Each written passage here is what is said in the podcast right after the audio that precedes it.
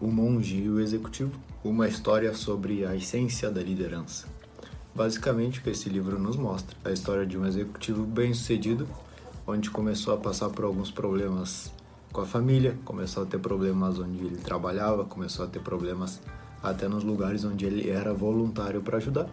E no meio de toda essa crise que o cara tem, ele vai numa dessas viagens de retiros espirituais, num desses lugares lá em cima de uma montanha, para passar um tempo com um monge. E esse monge realmente começa a mostrar para ele o que é de fato a liderança e como que a gente existe a visão de que o chefe é aquele cara que tá com a cara fechada e que só manda. Funciona se a pessoa tiver um poder, mas não vai durar muito tempo e principalmente os funcionários não vão estar disposto muito a trabalhar naquele lugar se o cara que está lá em cima, que é a referência, lidera pelo poder. O que ele fala basicamente é que ser um líder é simplesmente ser uma, uma boa pessoa, parar de olhar para si e ser um servidor.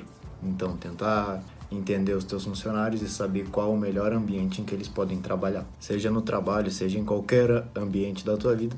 Realmente que para ser um cara que as pessoas te admirem é simplesmente tu servir os outros, ser uma boa pessoa e colaborar com aquilo que elas buscam.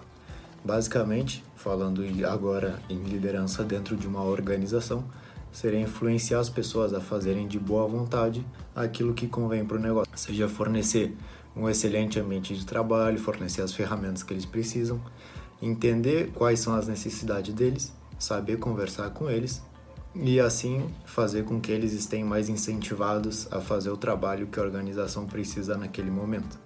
Esse livro é um livro bem curtinho, tá? Ele fala bastante sobre mais um pouco dessa parte organizacional, sobre como ser um bom líder.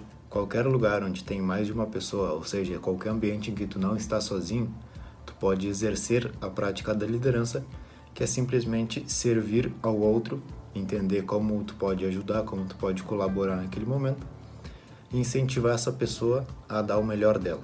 Basicamente, o líder é aquele que consegue tirar o melhor de todas as pessoas. Ele fala da importância das escolhas também.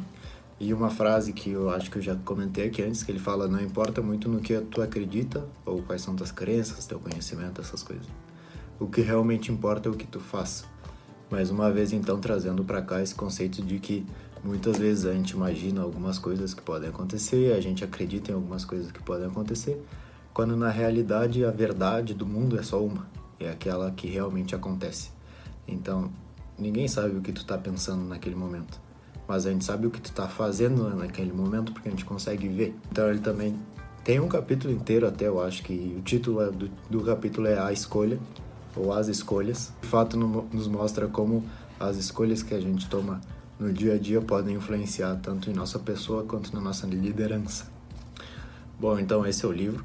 É um livro, como eu falei, pequenininho, onde ele preza. Se for para resumir, seria isso ser um líder, não importa o ambiente em que tu esteja, tente servir aos outros, fazer com que fique um bom ambiente, por fazer com que as coisas funcionem naquele lugar como elas têm que funcionar e tentar sempre tirar o melhor das pessoas que estão ali junto contigo naquele momento. O título é exatamente o monge e o executivo, por essa questão de que um executivo que estava perdido foi lá no monge tentar entender como funcionava a cabeça deles e percebeu que a filosofia desses caras monges, podem ser trazidos para a realidade de uma forma muito eficiente.